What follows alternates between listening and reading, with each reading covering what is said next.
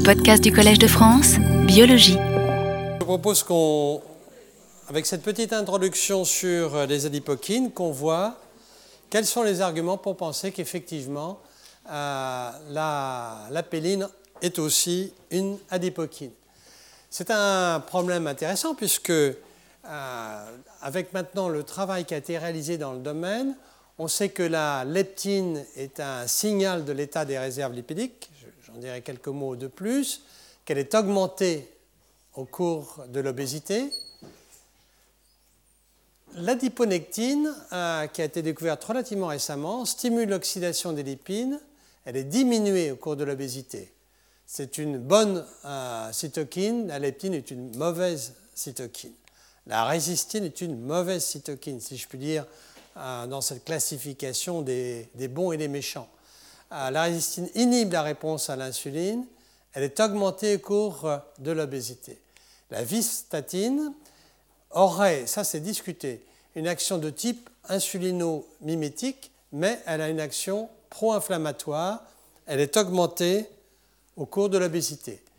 Alors, la péline, nous allons le voir, augmente la sensibilité à l'insuline, augmente la consommation énergétique, tout cela c'est bon, euh, et elle est augmentée au cours euh, euh, de l'obésité. Mais elle a aussi, en tout cas dans une étude, une possible action pro-inflammatoire et pro-athérogène, ce qui en fait une adipokine avec un point d'interrogation quant à l'effet net bénéfique ou néfaste.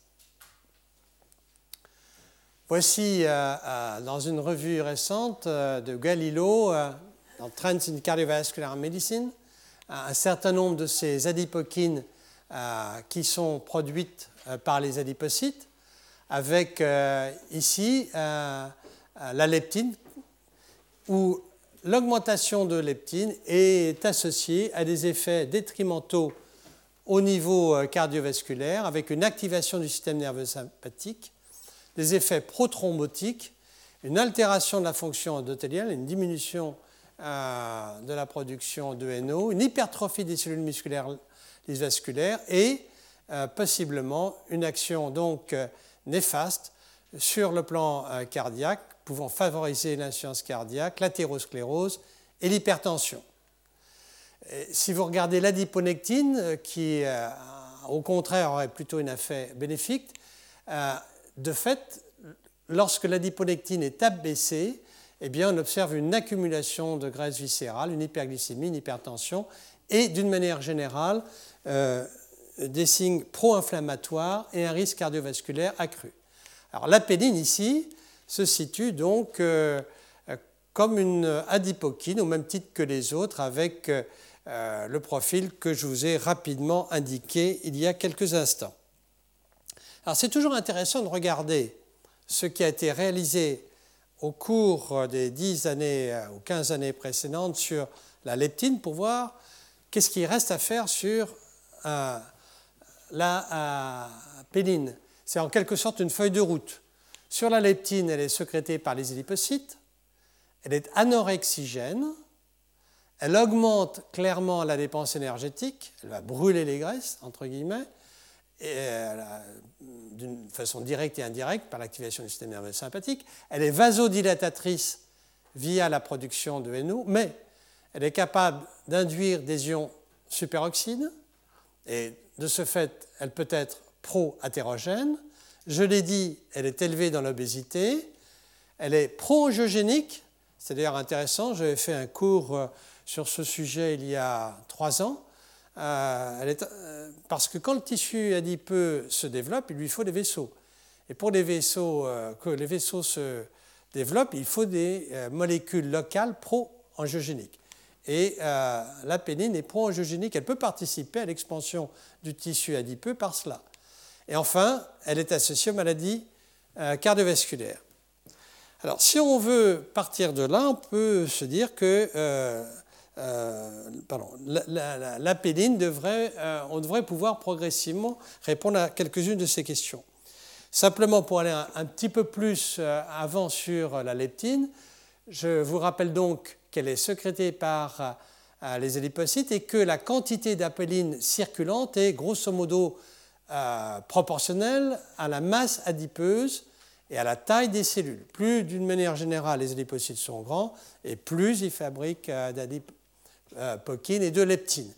La leptine véhicule au niveau sanguin et joue sur euh, un récepteur qui se trouve au niveau euh, central pour euh, l'activer. C'est un récepteur de type cytokine. Et ce récepteur, dont la signalisation est très différente des récepteurs couplés au protéine G, puisqu'il active une voie, ce qu'on appelle JAK-STAT, va augmenter le tonus sympathique, augmenter la dépense énergétique et diminuer la prise alimentaire. Donc, une, action a priori bénéfique. Alors, pourquoi, euh, en fait, dans l'obésité, tous des règles? Eh bien, On pense que tous des règles parce qu'il y a une résistance, un certain degré de résistance à, l'apéline, euh, notamment au niveau euh, central. C'est-à-dire que le taux d'apéline va augmenter, mais euh, euh, le fait est qu'elle va beaucoup moins agir sur, par exemple, la stimulation de l'appétit, du fait d'une, entre guillemets, résistance centrale. Ce qui fait que notre individu, même s'il a un taux d'apéline relativement important, va continuer à avoir une consommation euh, de nourriture complètement inadaptée par rapport à son stock de graisse et par rapport à son taux d'apéline circulant. Donc voilà très schématiquement ce qui est proposé à l'heure actuelle pour la leptine. Et d'autre part, l'action cardiovasculaire néfaste pour la leptine est attribuée à notamment à la génération d'espèces radicalaires de l'oxygène, donc une augmentation du stress oxydant, une augmentation du tonus sympathique, comme je l'ai dit, la possibilité euh, de promouvoir des calcifications vasculaires, le tout aboutissant à une compliance artérielle, c'est une distensibilité artérielle qui va être altérée. Euh, la horte et les gros vaisseaux vont devenir rigides et ceci représenterait un facteur de risque cardiovasculaire, l'hyperleptinémie en soi-même. Même si il y a d'autres actions qui sont bénéfiques sur le plan cardiovasculaire de la leptine, comme la production de NO, mais s'il y a malheureusement un stress oxydant important, ce NO va être inefficace, il va être euh, immédiatement inactivé. Et de même que l'action pro-angiogénique de la leptine serait plutôt un bénéfice, mais peut être contrecarré par tous les autres effets néfastes de la leptine. Est-ce que la leptine euh, contrôle euh, l'appétit? Ben, Comme je l'ai dit tout à l'heure, malheureusement, nous n'avons pas la réponse. Si on veut faire un parallèle leptine qui contrôle négativement la prise de nourriture, ce serait intéressant de savoir exactement ce qu'il en est euh, de euh, l'apéline et de la prise de nourriture. Euh, par voie systémique, l'apéline n'a pas d'effet, mais par voie intracérébroventriculaire, comme je l'ai indiqué, je crois qu'on peut se dire que c'est à étudier parce qu'il y a des résultats trop contradictoires. Bien. L'apéline est le tissu adipeux. Nous allons voir que l'apéline est bel et bien formée est produite et excrétée euh, à partir d'adipocytes. Nous verrons qu'elle joue un rôle dans le métabolisme intermédiaire. Il y a une relation apéline-insuline qui est intéressante, qui est réciproque. Nous allons voir que l'apéline, dans un modèle d'athérome expérimental assez particulier, est pro-athérogène. Et puis nous verrons les implications cliniques et thérapeutiques de cela. Donc je rappelle simplement que l'apéline est prise alimentaire, point d'interrogation, euh, nous ne savons pas exactement. Ceci dit, quand même, il faut se rappeler que euh, la péline a été découverte dans le tractus gastro-intestinal. La, découverte du ligand initialement est une découverte des collègues japonais qui ont étudié dans la paroi gastrique un certain nombre de, substances et ils ont découvert à partir de l'estomac euh, péline. Et euh, ultérieurement, une étude a été réalisée dans laquelle on a regardé l'expression de la péline euh, qui est particulièrement importante dans l'estomac et dans le reste de l'intestin un peu moins. La péline se trouve exprimée dans l'épithélium glandulaire de l'estomac. Au passage, le type précis de, cellules n'est pas précisé. Euh, l'épéline se trouve euh, exprimée dans l'estomac fœtal et postnatal de façon particulièrement marquées. C'est un point important puisque au moment de la naissance, le nouveau-né doit pouvoir contrôler son alimentation. Est-ce que le fait que l'apéline se trouve particulièrement exprimée à ce moment-là joue un rôle dans le contrôle central? Car euh, l'apéline gastrique peut avoir un effet central, comme d'autres peptides gastriques ont un rôle central euh, dans le contrôle de la nourriture. Euh, et puis l'apéline stimule la production de cholécystokiline par l'intermédiaire de, récepteurs qui ont été identifiés dans des cellules entéro-endocrines qui, qui sont capables de synthétiser de la cholécystokiline. Donc, on peut quand même dire à ce stade que, il y a encore là aussi un point d'interrogation intéressant, mais que le fait que l'apéline euh, soit produite dans l'estomac, euh, qu'elle puisse réguler la production de cholécystokinine, euh, est peut-être un petit argument pour dire que, à la fois par voie périphérique et centrale, l'apéline pourrait jouer un rôle dans le contrôle de l'appétit. Je vais peut-être passer ça. Alors, dans le tissu adipeux, là, c'est vraiment le point important l'apéline et son récepteur sont exprimés dans le tissu adipeux. Ceci a été montré à la fois dans des adipocytes isolés euh, de souris et d'hommes, et d'autre part euh, dans le tissu euh, adipeux, comme vous le savez, il existe ce qu'on appelle le stroma vasculaire, qui correspond en fait aux vaisseaux, macrophages, etc. Eh bien, l'apéline se trouve aussi exprimée dans ce stroma, donc à la fois dans les adipocytes et le stroma vasculaire. L'apéline est stimulée, la production d'apéline est stimulée durant la différenciation adipocytaire.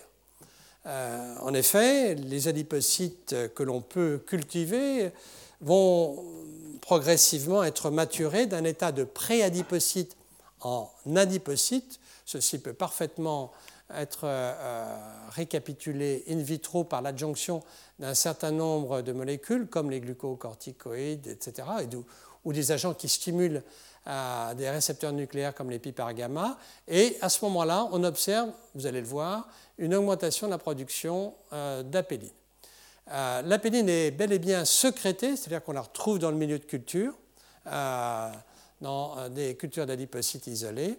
Et enfin, et le point intéressant, c'est qu'il euh, y a une régulation de cette production d'apéline dans les adipocytes, à savoir que l'insuline euh, est euh, capable de moduler de façon positive la production d'apéline dans les adipocytes. Donc il y a là une relation entre insuline et production d'apéline adipocytaire. Donc voilà euh, la production euh, euh, d'apéline dans des adipocytes. Les adipocytes sont en fait cultivés à l'état de prédipocytes et puis on les stimule pour qu'ils passent à l'état différencié. Eh bien, de la même manière qu'un gène tel que l'AP2, qui est un gène de différenciation adipocytaire bien connu, ou l'une des isoformes du PIPAR, le PIPAR gamma 2 sont augmentés, eh bien le taux d'apéline, euh, le taux d'ARN messager collant pour l'apéline est augmenté de façon très claire, et euh, ceci après 2 à 3 jours de culture. D'autre part, la protéine, euh, qui est donc codée par cet ARN messager, est produite dans le milieu de culture, de façon très nette. 24 heures après, donc différenciation adipocytaire, on observe une très nette augmentation de la production d'apéline, indiquant donc chez l'homme, a priori, qu'une euh, partie, en tout cas de l'apéline plasmatique, pourrait être d'origine adipocytaire. Il y a une régulation donc euh, par l'insuline, et ceci a été observé in vitro et in vivo. In vivo, lorsque l'on traite des souris euh, par l'insuline et que l'on étudie la production ensuite d'apéline par euh, les adipocytes qui sont en quelque sorte prélevés ex vivo euh, de ces souris pré-traitées, eh bien, on observe une augmentation de la production d'apéline, du messager de l'apéline. Et puis si on, prend des adipocytes, cette fois-ci 3T3, qui vont produire de l'apéline et qu'on les incube en présence d'insuline, on observe aussi une augmentation de l'ARN messager codant pour la péline, et ceci est dose dépendant pour à la fois la production d'ARN messager d'une part, et d'autre part pour la sécrétion d'apéline que l'on retrouve dans euh, le secteur extracellulaire. Donc la conclusion, oui, l'apéline est produite, euh, excrétée et modulée euh, dans les adipocytes et la modulation se fait par l'insuline. Alors, si on veut regarder les choses de façon un peu plus globale, l'étude qui a été réalisée ici par l'équipe de Valais et de Audigier a consisté à étudier plusieurs euh, modèles euh, de souris, entre autres, ici, il s'agit de souris euh, C57 Black 6, qui sont soit nourries, soit mises à jeun, soit renourries. Et il y a un parallélisme entre, d'une part, l'ARN messager de la péline et d'autre part, le taux plasmatique d'insuline. En un mot, apéline et insuline se suivent. Euh, sont, varient de façon parallèle. Évidemment, au cours du jeûne, il y a une diminution du taux d'insuline et il y a une diminution aussi du taux euh, d'ARN messager codant pour la péline. Quand on prend des souris qui sont euh, soumises à un diabète insulinodépendant, elles sont traitées par la streptozotocine. À ce moment-là, on voit le taux d'insuline naturellement pratiquement s'effondrer et le taux d'apéline pareil. Si bien qu'il y a une corrélation que l'on peut établir quand on poule ensemble tous ces résultats entre, d'une part, le taux plasmatique euh, d'insuline et, d'autre part, la production d'apéline que l'on peut estimer euh, par euh, cette variation d'ARN messager codant pour l'apéline dans le tissu adipeux.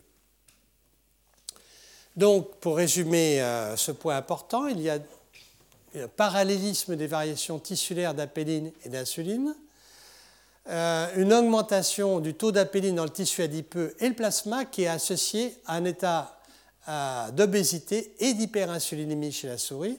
Mais l'un des points qui a été étudié euh, toujours par cette équipe de Valais et collaborateurs, ça a été de savoir si l'élévation du taux plasmatique d'apéline était strictement parallèle au fond à la masse graisseuse. Eh bien, en étudiant un modèle de souris, ils ont étudié quatre modèles d'obésité différents de souris, et l'un des modèles est un modèle où euh, on inactive le récepteur bêta-3 adrénergique, qui est important euh, dans le, comme je l'ai rapidement indiqué, euh, dans le, métabolisme et le catabolisme énergétique. Eh bien, dans ce modèle, la souris est obèse, mais le taux d'apéline est normal. Donc il y a une dissociation et on ne peut pas dire de façon aussi caricaturale, avec les seules données qu'on a là en tout cas, que le taux d'apéline ne ferait que refléter la masse graisseuse, n'est-ce pas? Euh, Et donc il y a une régulation de l'apéline par, par l'état nutritionnel, euh, comme euh, je l'ai indiqué.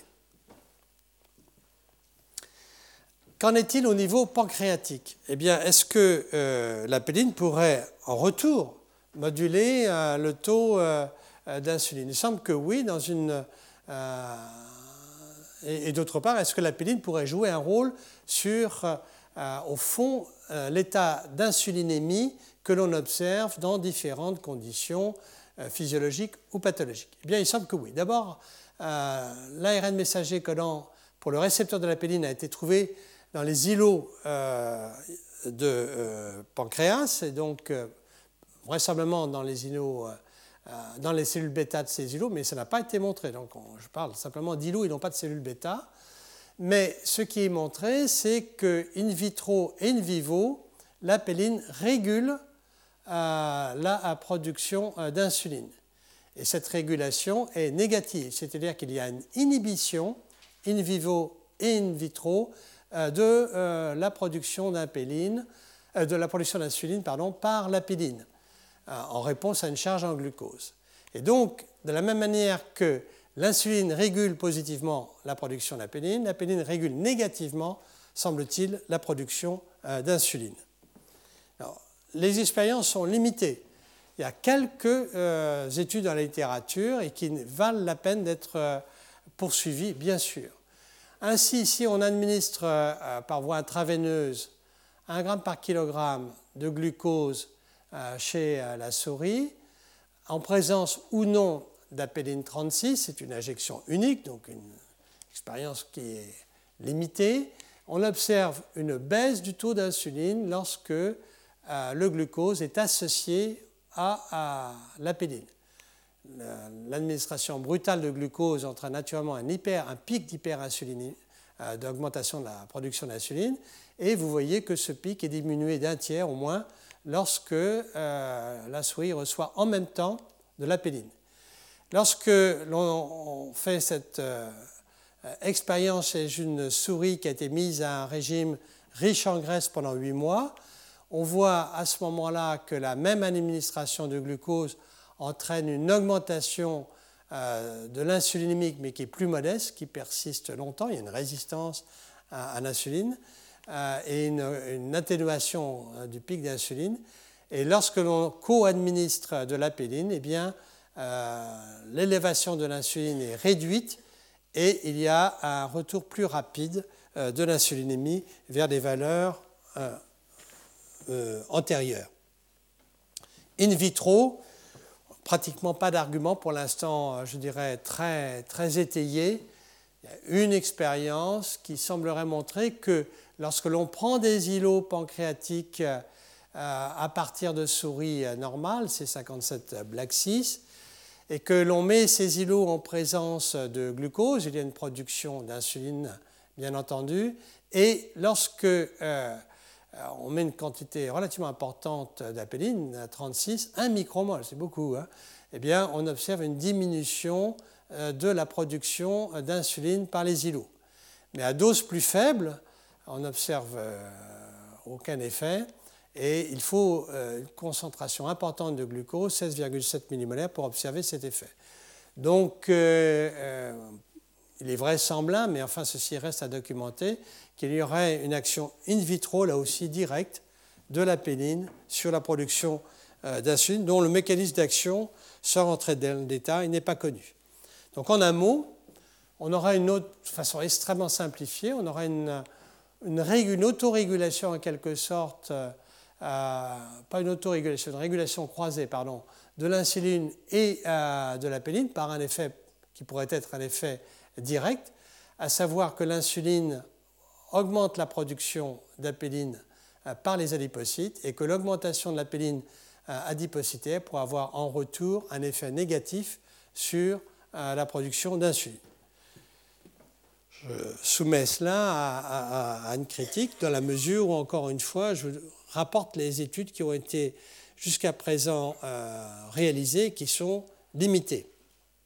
Une étude euh, récente qui est plus, je dirais, qui a l'avantage euh, de voir les choses de façon plus systémique est celle rapportée par Iguchi dans Endocrinology l'année dernière. C'est les résultats d'un traitement court de 15 jours par l'apéline 13 sur différents paramètres métaboliques.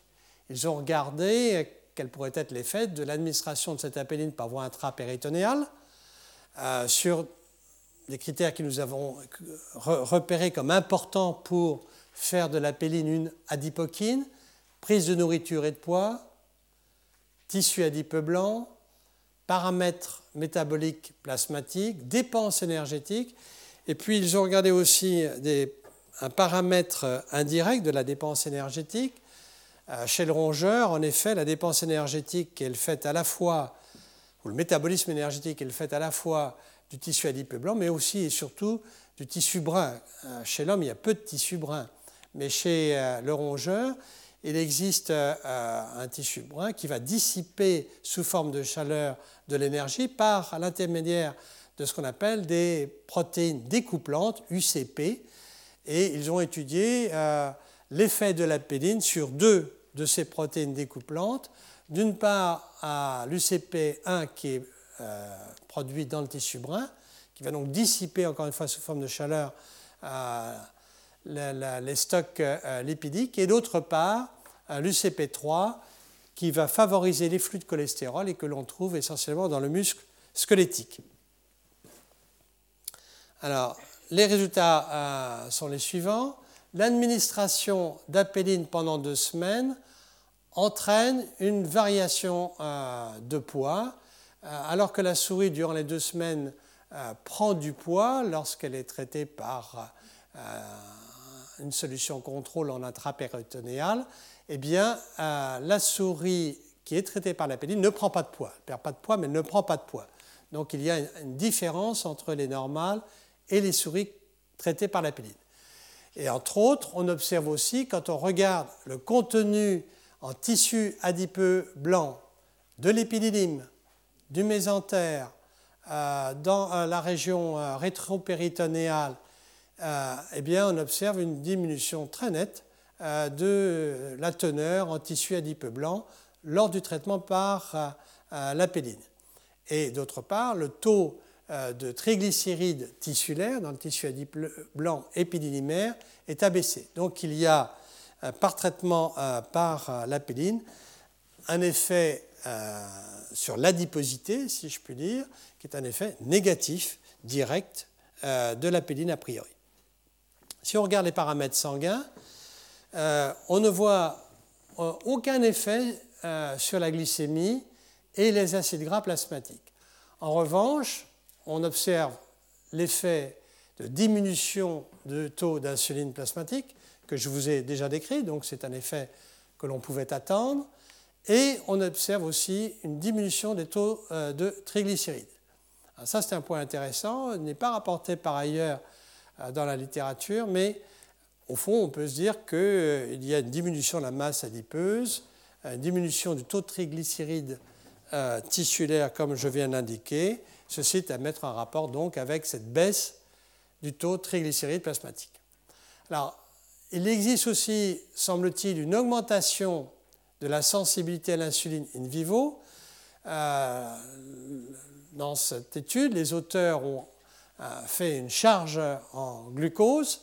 Cette charge en glucose va entraîner une augmentation euh, de la glycémie. Et quand on fait la même charge en glucose chez les animaux traités par la péline, on observe une diminution de l'élévation de la glycémie.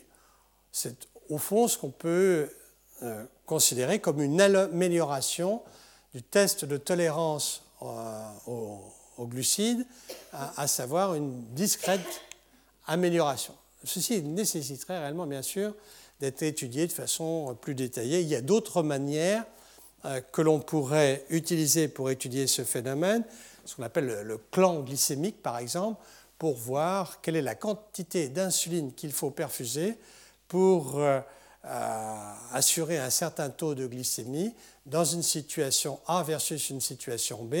C'est une manière classique d'étudier ce que l'on appelle la résistance à l'insuline. Plus l'animal sera résistant à l'insuline, ou plus il sera sensible à l'insuline, et euh, plus dans le cas d'une résistance, il faudra administrer de l'insuline pour pouvoir obtenir un niveau constant de glycémie. Donc c'est un point évidemment, à mon avis, à faire euh, euh, avec ces premiers résultats qui sont en faveur d'une amélioration euh, de la sensibilité à l'insuline sous l'effet de la péline. Un des points importants qu'on a vu pour ces adipokines, c'est de savoir si elles augmentent ou elles sont sans effet ou elles diminuent la consommation énergétique.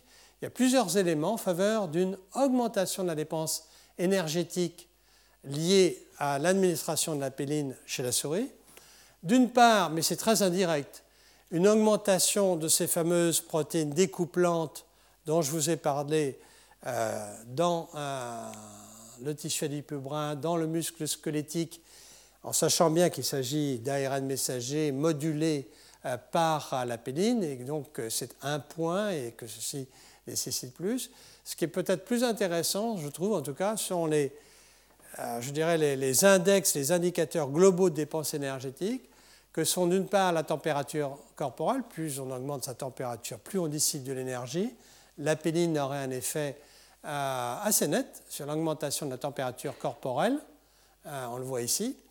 Mais la péline augmente aussi la consommation d'oxygène, ça c'est un bon index de consommation énergétique, et baisse le coefficient respiratoire. Donc là, on a une série euh, d'arguments qui sont assez cohérents, je dirais, en faveur d'une augmentation de la dépense énergétique liées à l'apéline. Alors, il est intéressant de voir que ces adipokines peuvent se moduler les unes vis-à-vis des autres. Et donc, euh, euh, notons que dans cette étude, encore une fois limitée mais intéressante en termes de pistes d'études ultérieures, euh, sous traitement par apéline, on observe une baisse du taux de leptine. Alors, est-ce un effet direct? Est-ce un effet du fait de la diminution de la masse graisseuse? C'est aussi une autre possibilité, bien sûr, puisque je voulais indiquer qu'il y avait une baisse du tissu adipeux blanc.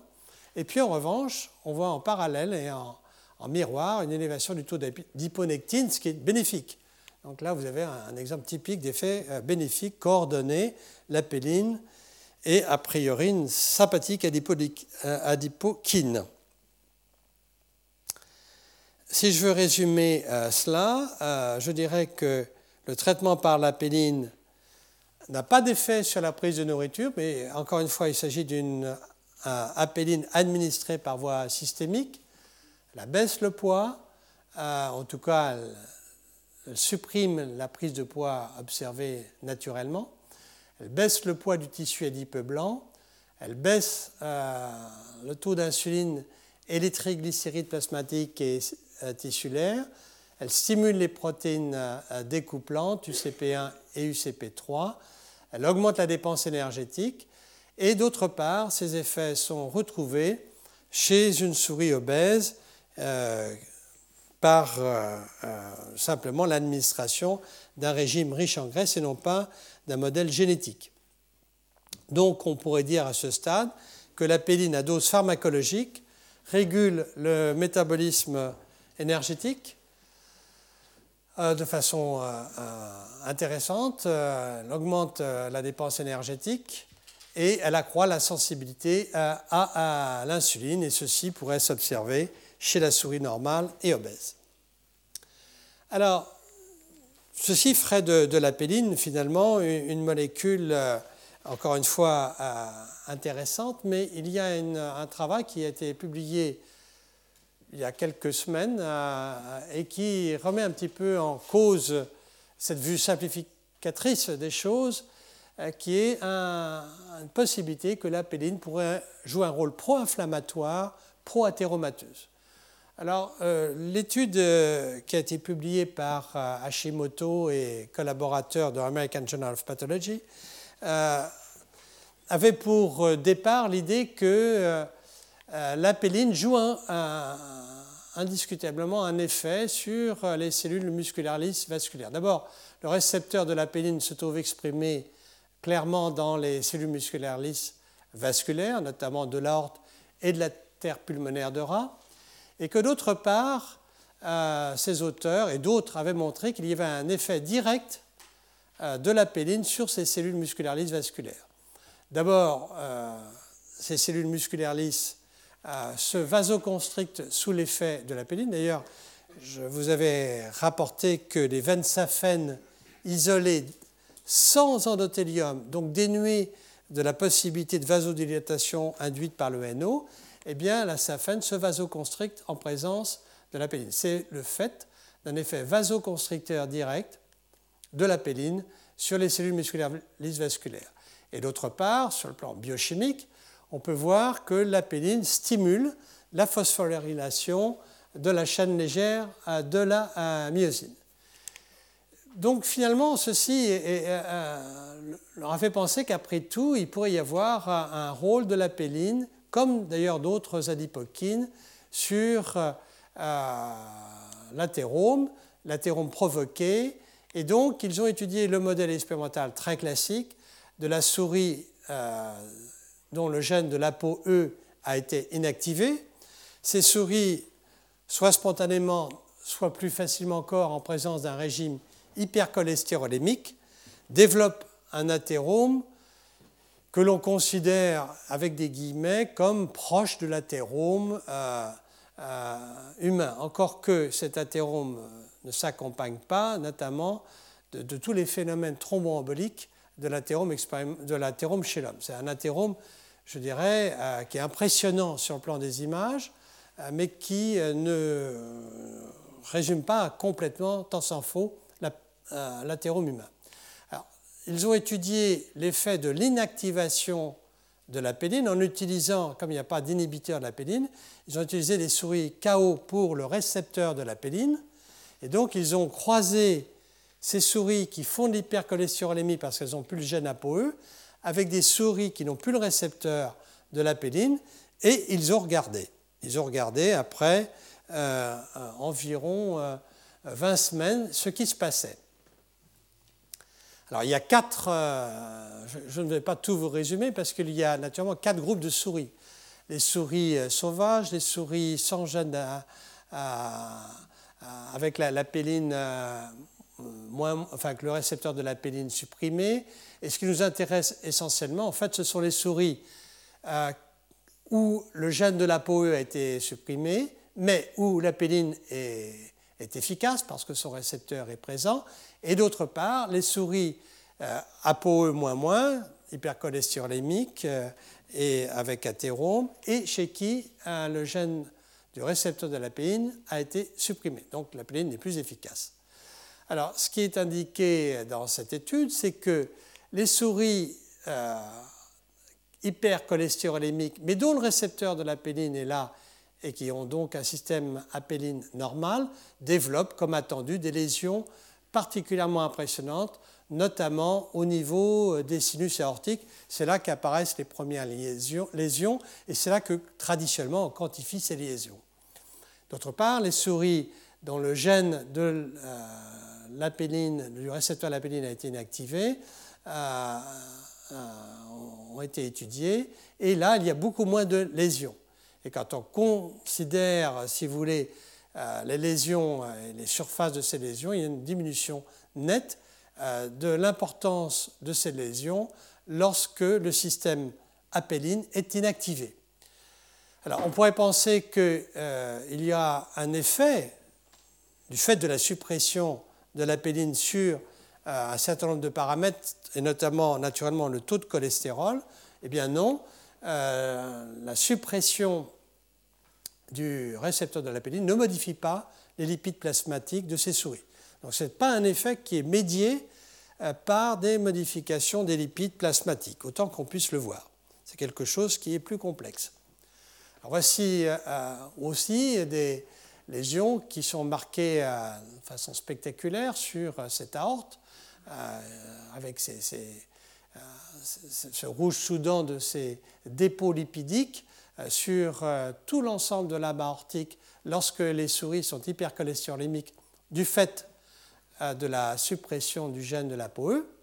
Mais quand ces souris ont en outre la suppression du récepteur de la péline, les lésions sont beaucoup moins importantes, donc une deuxième quantification qui va en faveur, au fond, d'un rôle néfaste de la péline et d'un rôle protecteur de la suppression de la péline.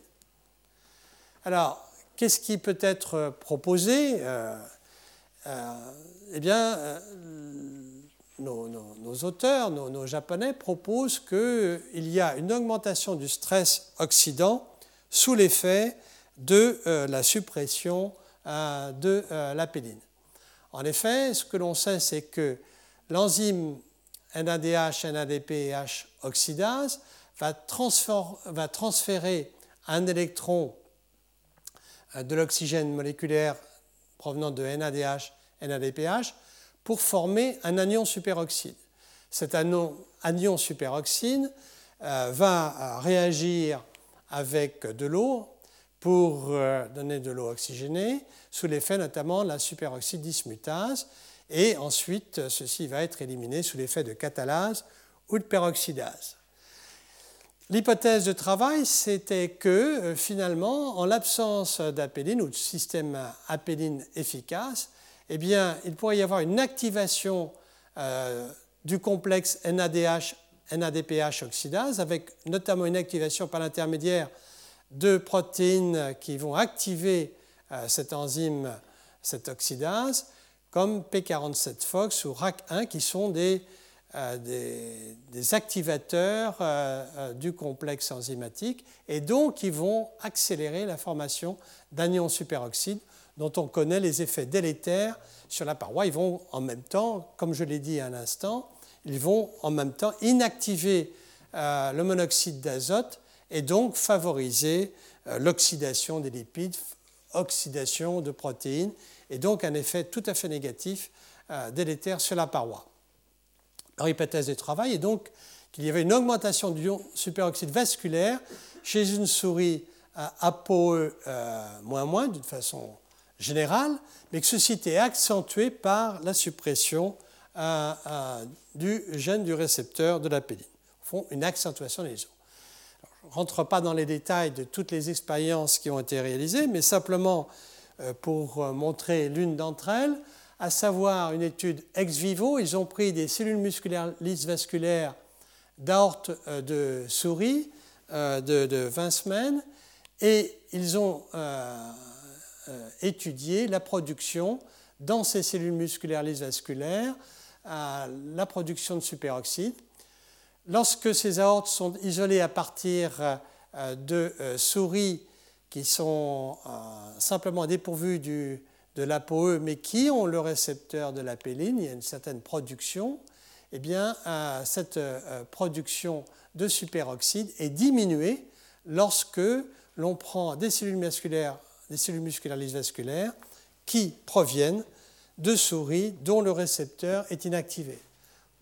ils n'ont pas fait l'expérience qui vaudrait la peine d'être faite, qui serait de rajouter évidemment euh, de la péline pour voir si on va stimuler la production euh, de euh, d'ion superoxyde. En revanche, ce qu'ils ont étudié, c'est les propriétés mitogéniques de ces cellules musculaires lisses vasculaires qui sont issus de ces différentes souris.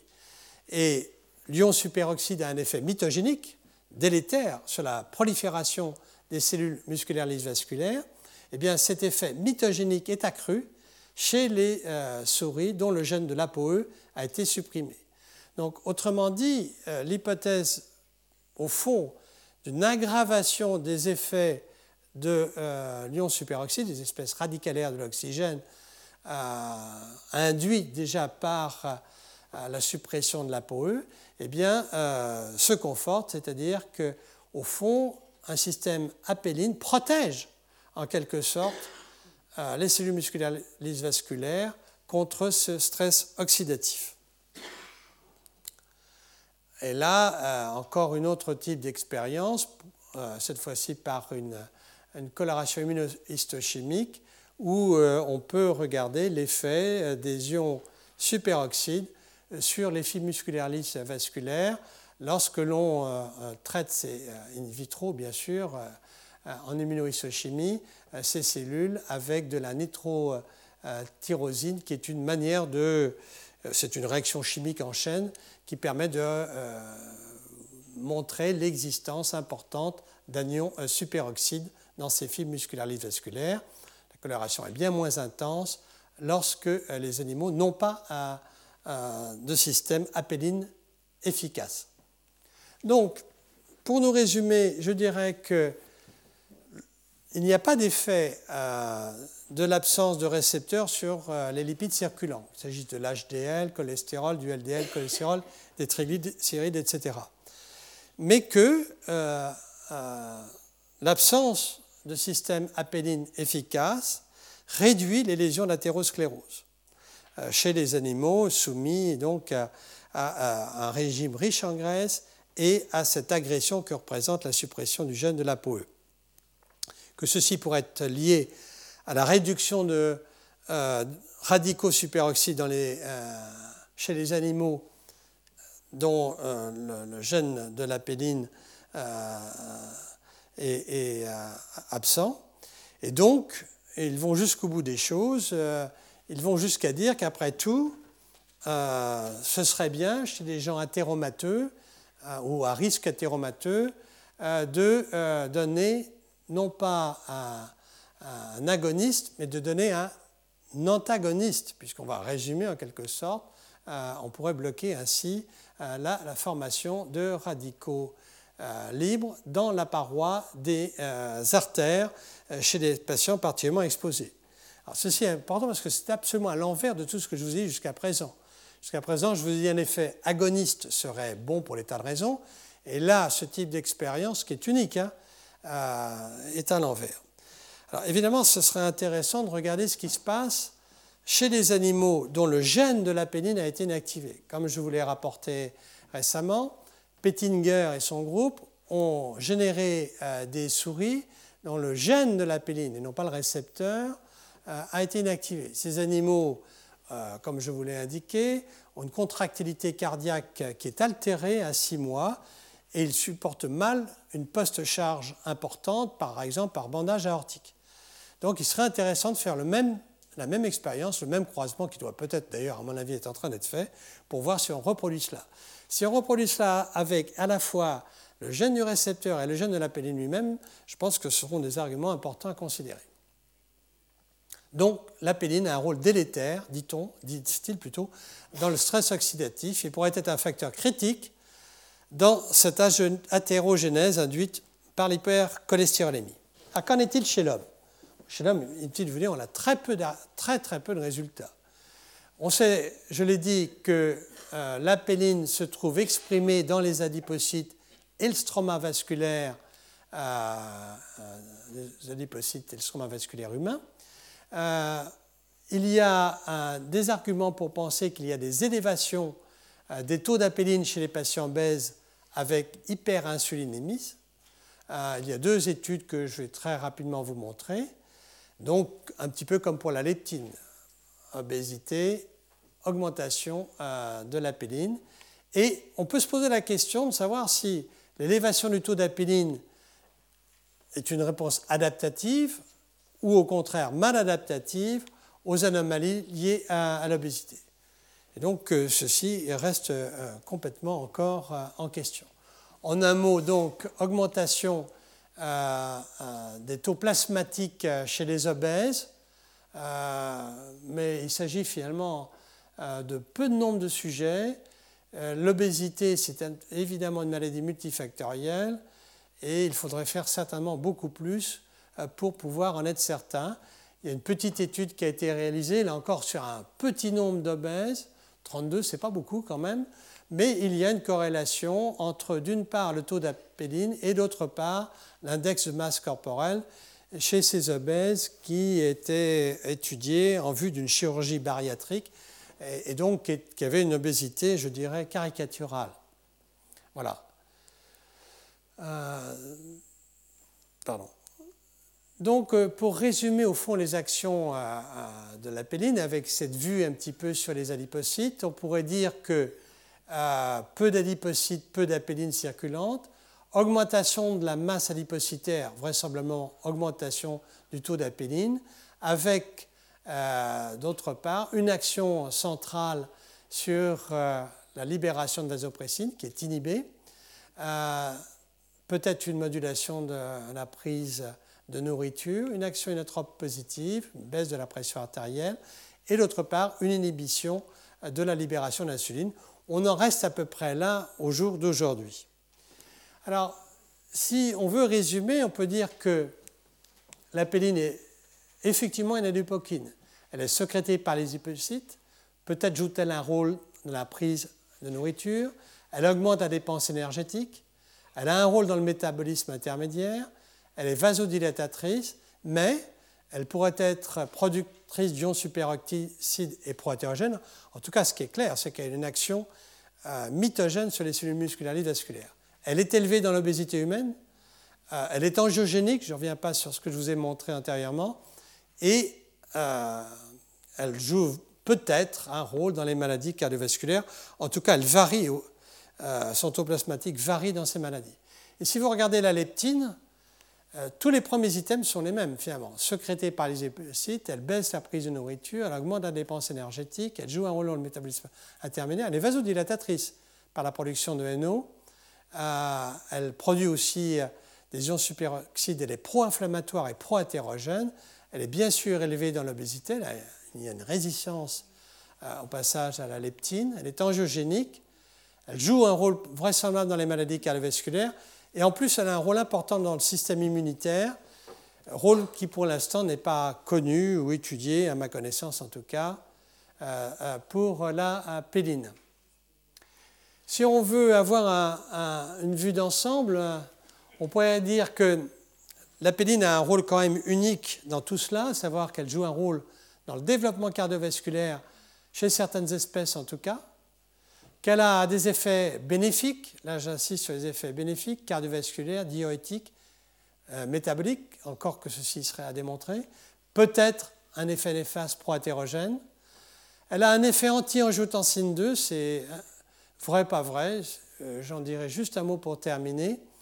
Et puis, euh, la vraie question, la vraie de vraie question, c'est la péline est élevée dans la science cardiaque, en tout cas au début, et dans l'obésité. Mais s'agit-il d'un marqueur ou a-t-elle un rôle causal? C'est la vraie question. Et tant que nous n'aurons pas d'agonistes et d'antagonistes, euh, nous ne pourrons pas bien répondre. Donc il y a des questions à résoudre. Il y en a tellement que je ne vais pas toutes les indiquer, mais euh, je trouve qu'il y a très peu d'études de, physiologie sur l'expression du gène ou des fragments spécifiques de la péline. Tout reste à faire. Par exemple, est-ce que nous avons une, une expression distincte, différentielle dans les tissus de ces différents fragments d'apéline euh, Est-ce que ces différents euh, fragments d'apéline contribuent euh, à l'apéline circulante, celle qui se trouve dans les liquides biologiques? D'ailleurs, quelle est l'origine de l'apéline plasmatique? Je pense vous avoir montré brièvement durant la première heure de ce cours que l'apéline plasmatique est en partie d'origine centrale, en tout cas les variations durant les phénomènes d'osmorégulation sont réellement très en faveur euh, d'une origine euh, de l'apéline centrale, euh, comme la vasopressine, bien entendu, mais rien n'exclut une origine gastrique, une origine adipocytaire aussi dans cette apéline plasmatique, dans d'autres circonstances. Comment se fait la dégradation, l'excrétion des différents fragments d'apéline Quelle est leur demi-vie? Quelles sont les voies urinaires ou autres de métabolisme? Nous ne le savons pas. Et c'est important parce que tout le monde parle de faire des agonismes ou des antagonismes, mais on pourrait imaginer d'inhiber la dégradation enzymatique euh, de ces fragments de façon à potentialiser l'apéline ou certains de ces fragments. Mais comme nous ne savons pas, nous ne pouvons pas évidemment imaginer des inhibiteurs particuliers. Donc quel est le rôle de ces différents fragments? Est-ce qu'ils sont tous, oui, ils sont tous afins pour le récepteur, mais l'équipe de Catherine Lorenz a montré particulièrement, par exemple, que l'un des fragments, le 17, était le plus efficace en matière vraisemblablement de baisse de pression artérielle, d'internalisation du récepteur. Que font les fragments qui sont hydrolysés en C-terminal? Nous ne le savons pas bien. Or, euh, c'est important parce qu'ils sont notamment euh, catabolisés par euh, l'isoforme de la CE qu'on appelle la CE2. Et donc là aussi, c'est important, si on veut faire des agonistes ou des inhibiteurs du récepteur, il faut savoir euh, si tous ces fragments ont le même type d'action sur les récepteurs. Alors je terminerai en disant simplement que si vous regardez le système rénine-angiotensine, qui est étudié depuis, mon Dieu, tellement de temps et que nous connaissons bien ici, vous avez un système où vous avez un fragment, euh, l'octapeptide, l'angiotensine 2, un récepteur, le récepteur de l'angiotensine, AT1, avec un effet qui a tout de suite été euh, découvert, vasoconstricteur et antinatriurétique. Mais au fur et à mesure des années, et ça, ça s'est construit en l'espace, je peux le dire, moi qui ai vraiment suivi le sujet, 30 à 40 ans, pour montrer un deuxième récepteur, l'ATE2, qui est à l'inverse du récepteur AT1, il est vasodilatateur et natriurétique. Même pour le récepteur AT1, on a trouvé des tas de fonctions qui n'existaient pas, qui n'étaient pas démontrées il y a seulement 10, 15, 20 ans, ou même quelques années. Action pro-inflammatoire. Alors là, on sait bien que l'enjeu 2 favorise la production radicaux libres. Pro-fibrotique, pro-athéroscléreux. Action sur euh, euh, cardiaque, c'est certes un inotrope positif, mais clairement, l'angiot 2 a un effet d'hypertrophie cardiaque. L'angiotensine 2 est pro-angiogénique. Et puis il y a encore un autre fragment qui a été découvert, qui est l'angiotensine 1,7, qui est produite à partir de cette isoforme de l'ACE, et dont on dit que, je dis on dit parce que je suis prudent là, qu'il y aura un autre récepteur couplé au protéine G qu'on appelle le récepteur MAS, et dont l'activation euh, serait assez similaire à celle de l'activation du récepteur AT2, à savoir vasodilatatrice et natriurétique. regardez, on sait trois fois rien sur la péline au jour d'aujourd'hui. On connaît euh, l'existence de ces trois fragments 36, 17, 13. On sait qu'ils sont vasodilatateurs et diurétiques, je vous l'ai montré. On sait aussi qu'ils ont un effet inotrope positif et proangiogique, mais il y a des tas de points d'interrogation que vous pouvez euh, euh, imaginer sur les fonctions de l'angiotensine 2. Le même ACE2 agit sur, en tout cas, la péline 17, 13, peut-être 36, et les peptides euh, qui suivent sont certainement à un moment donné inactivés, mais nous ne savons pas quand. Et donc, vous voyez que de parler d'antagonisme entre ce système rénine et le système apéline, ça allait vite en besogne. C'est tellement allé vite en besogne d'ailleurs que si vous regardez euh, bien ces deux systèmes, vous avez des signalisations communes entre l'angiotensine 2 et l'apéline. Par exemple, sur le cœur, angio 2 et apéline ont un effet inotrope positif et par des voies de signalisation qui mettent en jeu des protéines G différentes, peuvent aboutir à, je ne rentre pas dans le détail, une augmentation de la sensibilité au calcium. Sur les vaisseaux, euh, la est vasodilatatrice, mais c'est grâce à l'endothélium et grâce à la, à la, présence de récepteurs endothéliaux et à, leur importance, vraisemblablement. Mais directement sur les cellules musculaires et vasculaires, angio 2 et apéline sont toutes les deux vasoconstrictrices via notamment la phosphorylation de euh, la chaîne légère de la myosine. Donc je terminerai en disant simplement qu'il ne faut pas être simpliste. Euh, on, peut d'un côté avoir un système qui a été utilisé pendant 30 ans, avoir une vue à peu près cohérente, être certain que c'est bon de prendre des inhibiteurs du système rénine-angiotensine quand on atteint un certain âge, surtout si on a la malchance d'être un homme, mais, puisque les hommes sont plus, euh, c'est bien connu, à risque que les femmes, mais pour ce qui est du système apéline, on, est, bien loin de savoir ce qu'il en est. Je trouve que c'est un système passionnant euh, qui explique pourquoi je vous ai tenu presque en haleine, j'ai l'impression, pendant six heures, et qui vous explique aussi pourquoi je remets à une autre année adrénoméduline, qui est un peptide passionnant aussi, et, euh, urotensine, pour lequel il y a tant à découvrir aussi. Je vous remercie beaucoup de votre attention. Retrouvez tous les podcasts du Collège de France sur www.collège-de-france.fr.